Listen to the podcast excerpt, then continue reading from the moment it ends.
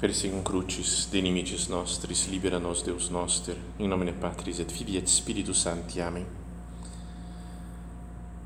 Meu Senhor e meu Deus, creio firmemente que estás aqui, que me vês, que me ouves.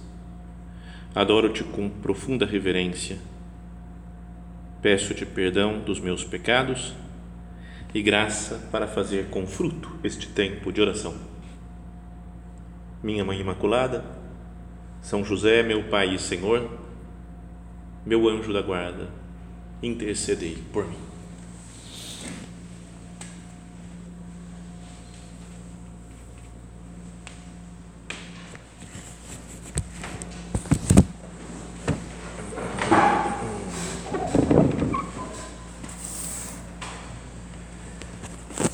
Depois da recepção de Nossa Senhora lá na cidade de Aincarém, né, por parte da sua prima Santa Isabel, de ter feito aqueles elogios a Maria Santíssima, bendita és tu entre as mulheres, bendito é o fruto do teu ventre, não é como pode que a mãe do meu Senhor venha me visitar? Bem-aventurada tu que acreditaste que se cumprirão as coisas que te foram ditas da parte de Deus.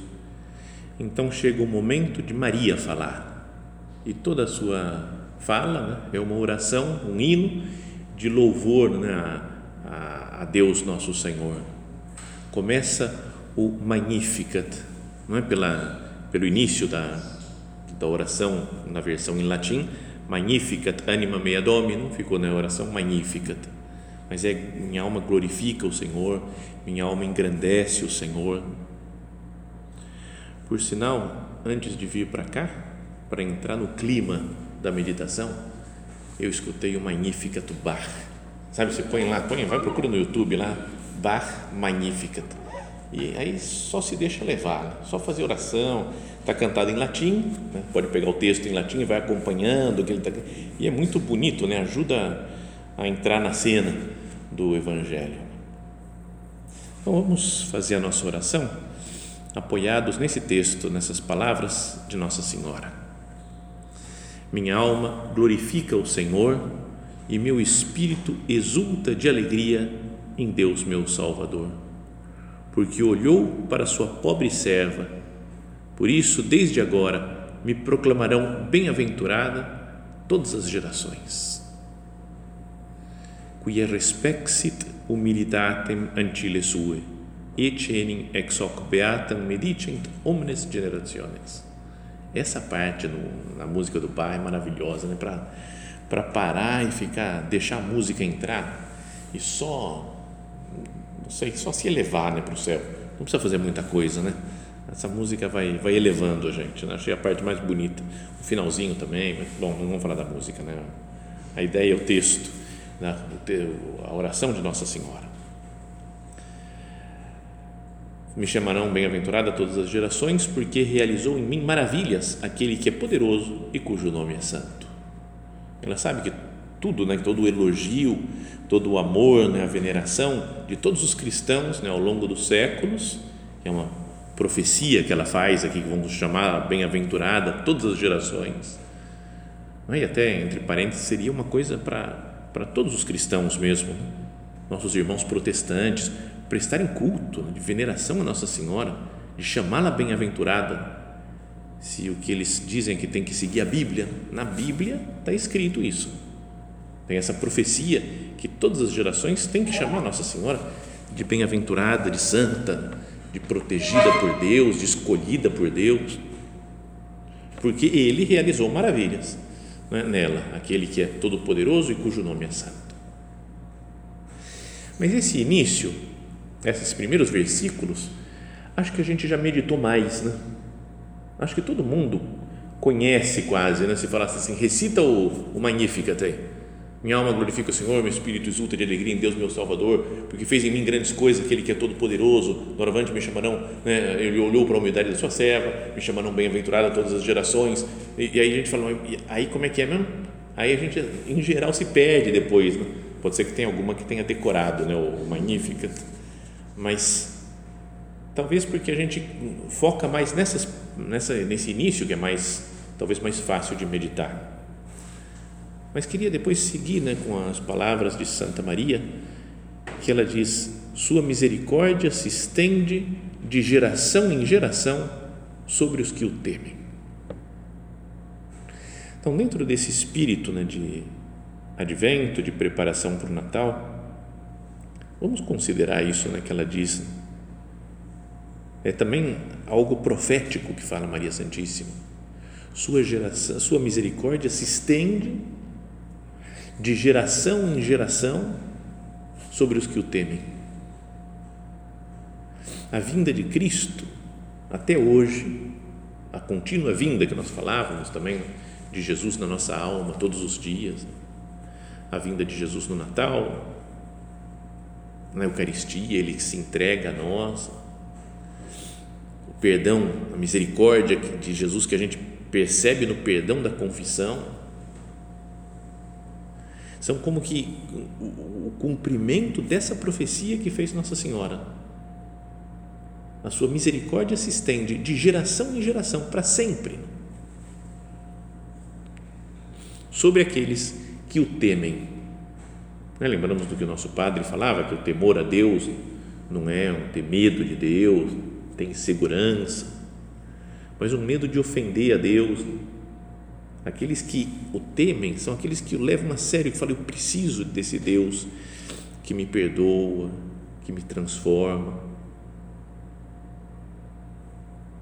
Para quem quer ser santo, para quem quer superar né, as dificuldades da vida, Deus estende a sua misericórdia.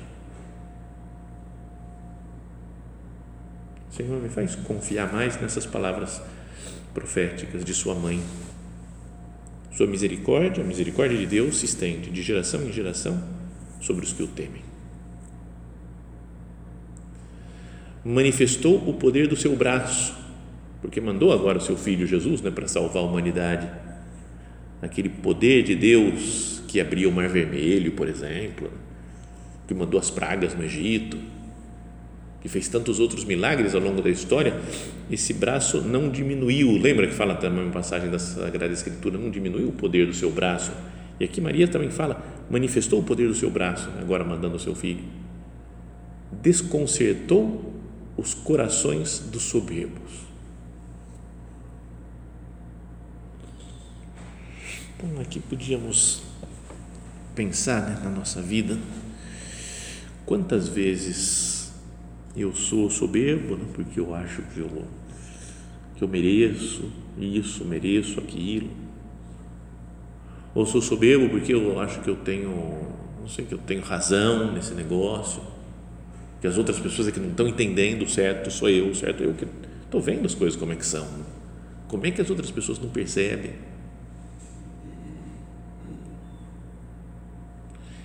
E Deus às vezes tem que desconcertar o soberbo, nos fazer ver que a gente não tem razão sempre, que a gente não acerta sempre.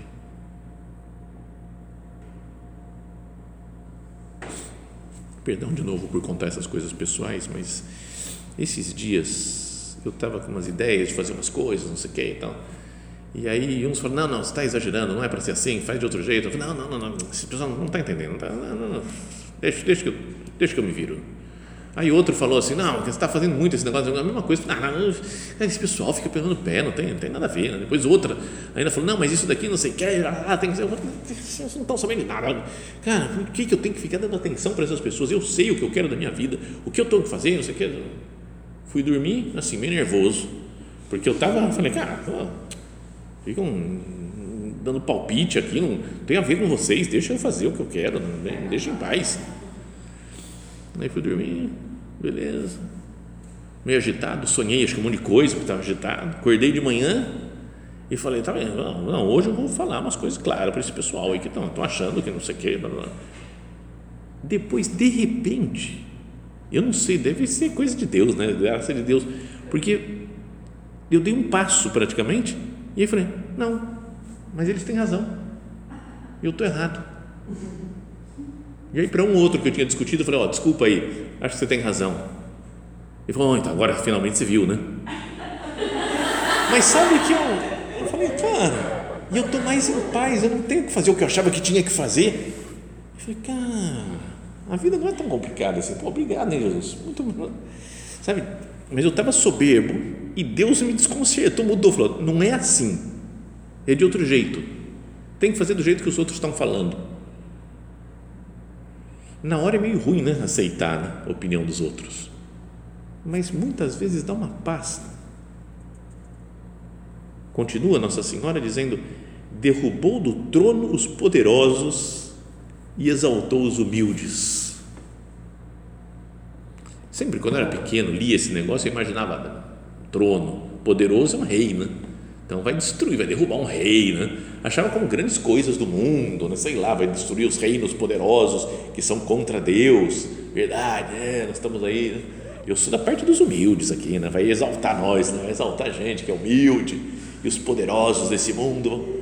Tudo bem, é, de fato isso é verdade, mas todo mundo tem o seu trono de realeza, né? Vai falar, nesse campo eu reino. Aqui é o meu lugar, eu sei o que tem que fazer, como tem que ser. E às vezes Deus tem que nos derrubar do trono. Todo mundo tem o seu trono, troninho ou tronão, pode ser do jeito que for, mas todo mundo tem o seu e Deus derruba. Se é para a gente se santificar, Ele derruba. E ao derrubar, a gente se machuca, dói, é humilhante. Essas coisas, as opiniões que nós defendemos, com todas as forças, e depois fica evidente que a gente estava errado. Não é um negócio que eu acho que eu sei fazer e aparece outra pessoa que sabe fazer melhor do que eu. E perdia minha posição.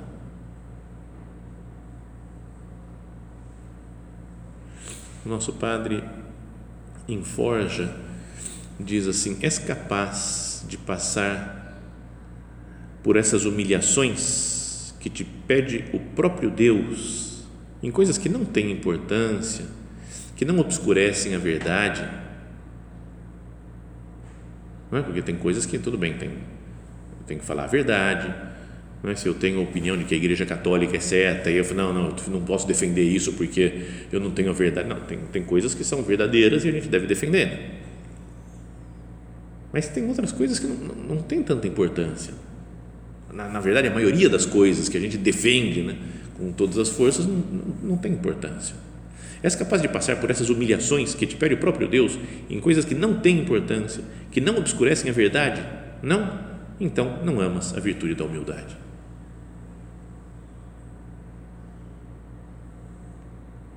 Será que essas as humilhações pelas quais eu passo não são como que o trabalho de Deus na minha alma Assim como ele faz com todas as pessoas, com os poderosos, derrubou os potentes dos tronos, os poderosos dos seus tronos. Ele não está vendo que eu estou me achando poderoso em alguma coisa e está me derrubando desse trono do qual eu quero reinar.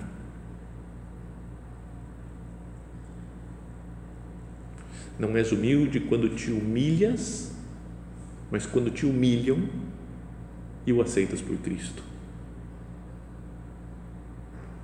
Como é verdadeiro esse ponto de, de caminho. Né? Não és humilde quando te humilhas. Nós sozinhos, né, aqui na nossa oração, é super fácil né, falar: meu Deus, eu sou um pobre pecador, miserável, eu não mereço nada, me ajuda, sem a tua graça eu não sou capaz de nada. Mas na vida por aí, né, se outra pessoa nos fala um negócio que a gente não. Não, isso daqui você não está sabendo fazer. Só um negocinho assim, daquele negócio, o que, que, que você pensa que é, né? Não, minha opinião é essa. Não, mas acho que está errada a sua opinião. Então, eu não, não, não posso ser corrigido. Me sinto humilhado. Não és humilde quando te humilhas, sozinho. Mas quando te humilham os outros e o aceitas por Cristo. Outra do nosso Padre, outro ponto, pode haver coisa mais antipática do, do que uma criança bancando o homem Que simpatia pode ter diante do seu Deus um pobre homem, uma criança que assume ares de grande, inchado pela soberba, convencido do seu valor, fiado unicamente de si próprio? Ele vem para nos salvar, ele se faz criança.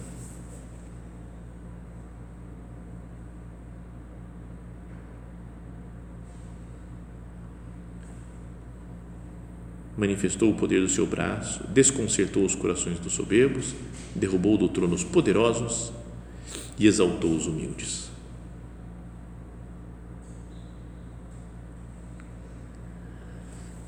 Depois diz: saciou de bens os indigentes e despediu de mãos vazias os ricos. Isso aqui, não sei se pela formação que tive em alguns colégios por aí, católicos, parecia super teologia da libertação, Nossa Senhora. Não é porque fala, tá vendo? Saciou de bem os indigentes, os pobres, é dos pobres o reino de Deus. E despediu de mãos vazias os ricos. Então era uma, uma visão muito de, de, luta de classes, quase, né? parecia.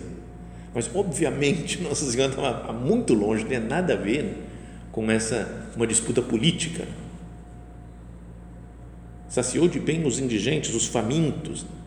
E todos nós, todo ser humano, deve ser faminto, né? ter fome e sede de justiça, ter fome e sede da graça de Deus, ter fome e sede da ajuda de Deus, um desejo de graça, de vida espiritual, de felicidade, de vida plena. Então, para quem necessita, vê que necessita da ajuda de Deus, então Deus sacia de bens. Mas, Senhor, eu estou aqui e sou como um pobre indigente, um mendigo do seu amor então ele sacia de bens. E o rico não é quem tem dinheiro só material, é quem acha que consegue se, pode ter muito dinheiro e fala eu tenho dinheiro e com isso eu não preciso de Deus. Então está errado. Mas pode ter muita gente pobre que fala eu não preciso de Deus, eu me viro, eu sei fazer as coisas, eu dou conta do recado. Esses, né, que ele despede de mãos vazias, sem conseguir nada Senhor, todo esse hino é um hino à humildade. Né?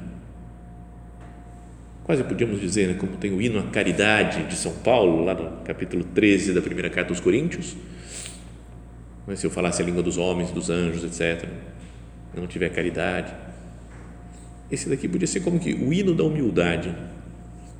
E Nossa Senhora fala: o que Deus fez em mim é grandioso, é maravilhoso, eu reconheço isso, todas as gerações vão me chamar bem-aventurada, mas quem fez foi Deus, porque Ele olhou para a humildade, viu a minha a fraqueza, que eu não sou nada. E faz assim com o mundo. Sua misericórdia se estende de geração em geração sobre os que o temem. Manifestou o poder do seu braço, desconcertou os corações soberbos, derrubou do trono os poderosos, exaltou os humildes saciou de bens os famintos, despediu de mãos vazias os ricos.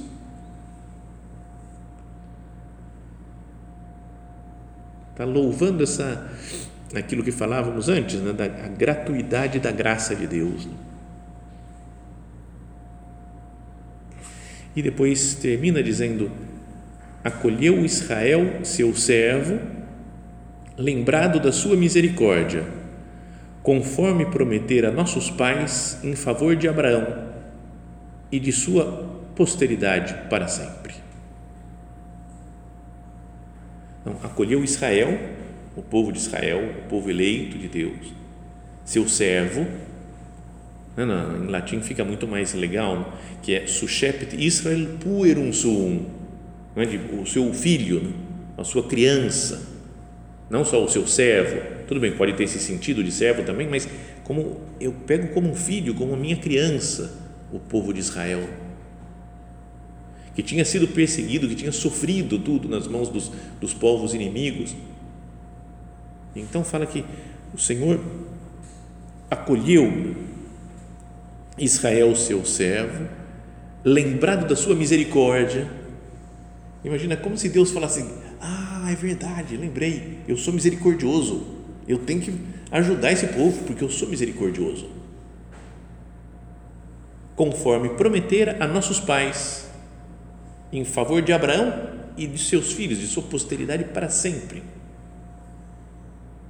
Vamos pensar né, nas promessas de Deus, né? que, que são essas, né, lembrando das suas promessas, da sua misericórdia, como ele tinha prometido a Abraão, o que, que é isso? Então, primeiro aparece aquela primeira promessa já Adão e Eva. Né? A serpente vai continuar perseguindo a sua geração, mas você vai esmagar a cabeça dela com o seu calcanhar. Prometeu Adão e Eva que ia mandar o Salvador. É até chamado pelos estudiosos essa frase daí lá do Gênesis, lá do terceiro capítulo do Gênesis, de proto-evangelho, como se fosse o primeiro evangelho. Vou, vou mandar um Salvador. Depois vem Abraão. E Deus fala para Abraão: Eu vou, você vai ter uma descendência infinita, né? como as areias como do, do, do, do, do mar, como as, as estrelas do céu. E todo mundo vai ser abençoado. É? todo, vou abençoar todo mundo que te tratar bem, eu vou abençoar né? todas as gerações. Depois com Moisés, Fala que vai ter um outro profeta que vai mandar que fale com Deus cara a cara, como Moisés fala com Deus. Depois para o rei Davi, fala: ó, Eu vou mandar um meu filho, né, que vai ter um reinado eterno, ele que vai construir o templo, né, com a promessa do Salvador, do Messias, que significa ungido, aquele que foi ungido, como o rei Davi foi ungido, os seus filhos, os reis eram ungidos, não é? os sacerdotes. Então, é o meu filho que é rei, sacerdote, profeta. Então ele prometeu várias vezes ao longo do Novo do Antigo Testamento que ia mandar o Salvador. E aí Nossa Senhora é como se ela estivesse lembrando isso. Vai falar, Deus falou que ia mandar o Salvador e está mandando, Deus cumpriu a sua promessa acolheu a Israel seu céu, lembrado da sua misericórdia, conforme prometera a nossos pais, em favor de Abraão, né, o cabeça, o pai do povo de Israel, e de sua posteridade para sempre. Agora, é,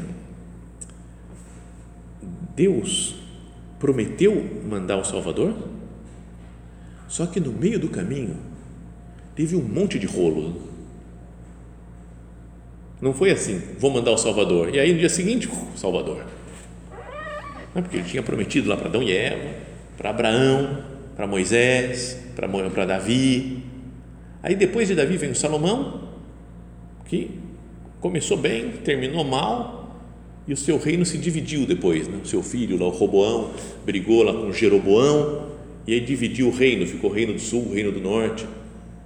Uma pessoa que viveu naquela época podia pensar, mas não vinha o Salvador, o Messias, e agora a gente está dividido. Tem o pessoal do norte, o pessoal do sul, a gente odeia eles, eles odeiam a gente. Aí vai passando o tempo, chega o ano 722 a.C. e vem os assírios e invadem o reino do norte e detonam tudo lá no reino do norte. Podiam falar, mas e o Salvador? Cadê? Cadê esse Messias que não faz nada, né? não aparece para nos salvar? Aí passa mais uns anos, 586, 87, exílio para a Babilônia. Vem os babilônios, invadem Jerusalém, destroem o templo que o Salomão tinha construído, 500 anos antes, quase, mais ou menos, 400 anos. Destroem, roubam todos os tesouros do templo, os vasos do templo. Vocês viram na, Bíblia, na, na missa esses dias? que o Baltazar pegou o vaso do templo para beber lá naquela baixaria dele, assim, a mão aparece escrevendo na parede, deve ser, deve dar muito medo, né? Ou o cara achou, falou, cara, o que, que eu bebi aqui para estar tá vendo uma mão escrevendo na parede, né? Bom, então, toda essa época, alguém podia falar, cadê Deus? Cadê o Messias que abandonou a gente? Não tem Salvador, não. Sabe, alguns podiam chutar o balde, né? Falaram, não quero mais ser, seguir o Deus de Israel, porque ele abandonou a gente. Estamos no exílio da Babilônia. Depois voltam, ficam mais um tempo e aí invadem lá aquele os como é que chamam Seleucidas, né? Do Antíoco IV Epifânes, está no livro de, dos Macabeus, que também ouvimos também nesses dias nas leituras.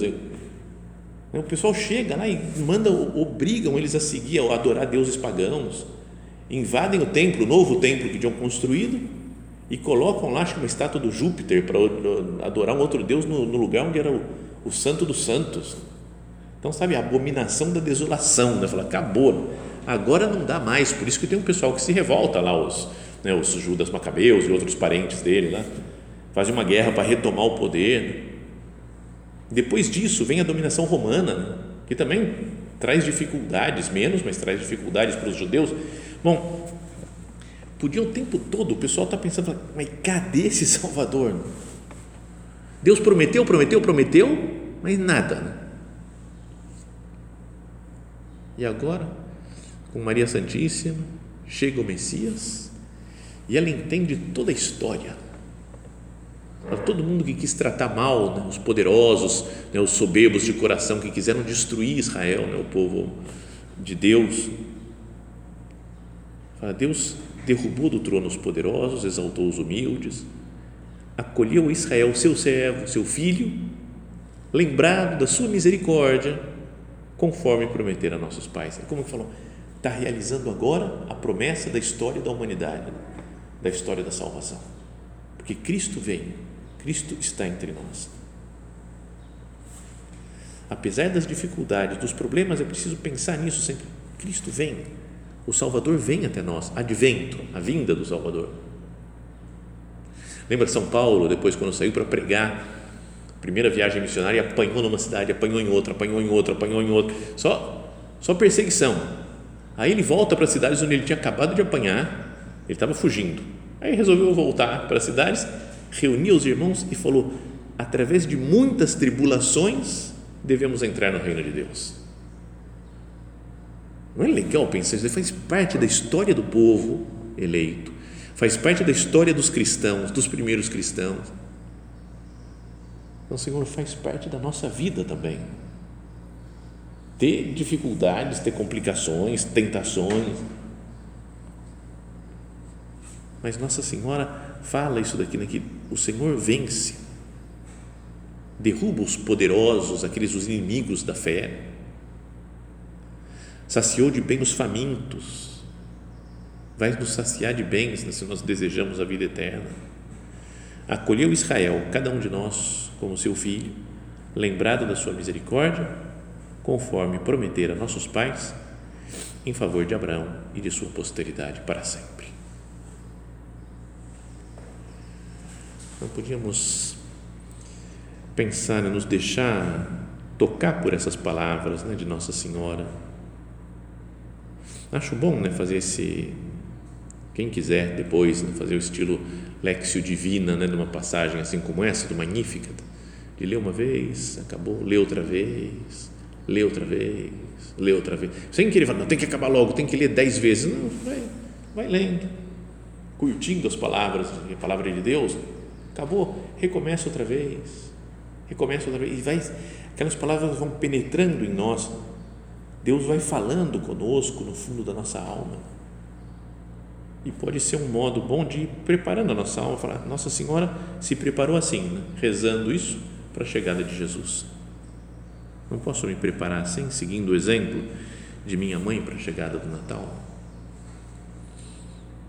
Vamos pedir a ela, né? minha mãe, me ajuda a não deixar passar correndo nesse tempo do advento, o tempo do Natal, mas me faz entrar no, nesse mesmo espírito seu de glorificar o Senhor, de reconhecer a própria limitação, né, a própria humildade, né, para que Deus possa nascer em nós, para que Deus possa fazer suas obras maravilhosas em nós.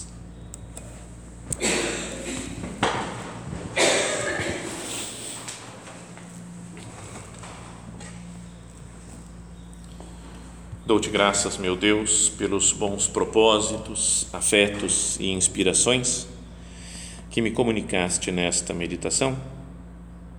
Peço-te ajuda para os pôr em prática. Minha Mãe Imaculada, São José, meu Pai e Senhor, meu anjo da guarda, intercedei por mim.